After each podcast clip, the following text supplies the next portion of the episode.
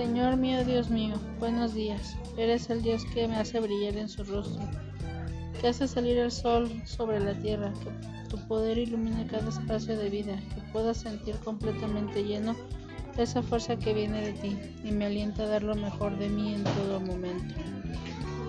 La que me recuerda que soy muy amado por ti y por ese amor yo quiero dejar de yo quiero dejarme amar y amar más y mejor a quienes me rodean.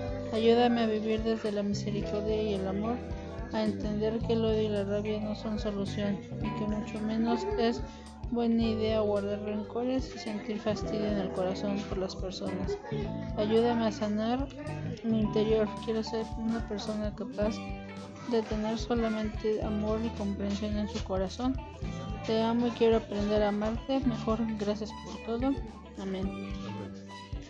Y el tema del día es hoy escucha. Muchas veces nos quejamos porque en medio de nuestras situaciones nos sentimos escuchados.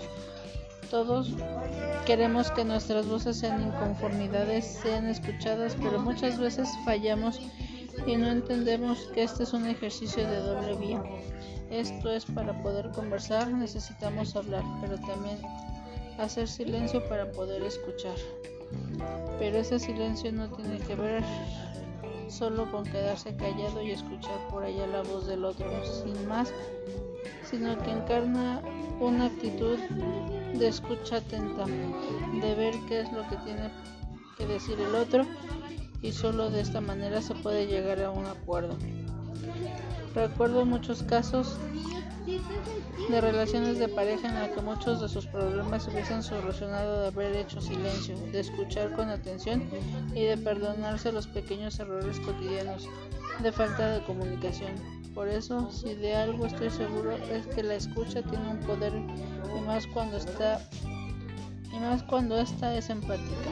Para escuchar empáticamente es necesario tener un mínimo de interés por la situación del otro si no interesa por más palabras que se digan, no habrá ningún ejercicio de crecimiento. Necesitamos interesarnos en los demás, entender que no solo es el ombligo del mundo y que lo que tienen por decir es tan importante como lo que nosotros queremos exponer. Sin esto solo quedan queda hablar y hablar. Oro por ti, Padre Dios, que esta persona se sienta libre y en paz que pueda aprender a escuchar asertivamente a los demás. Amén.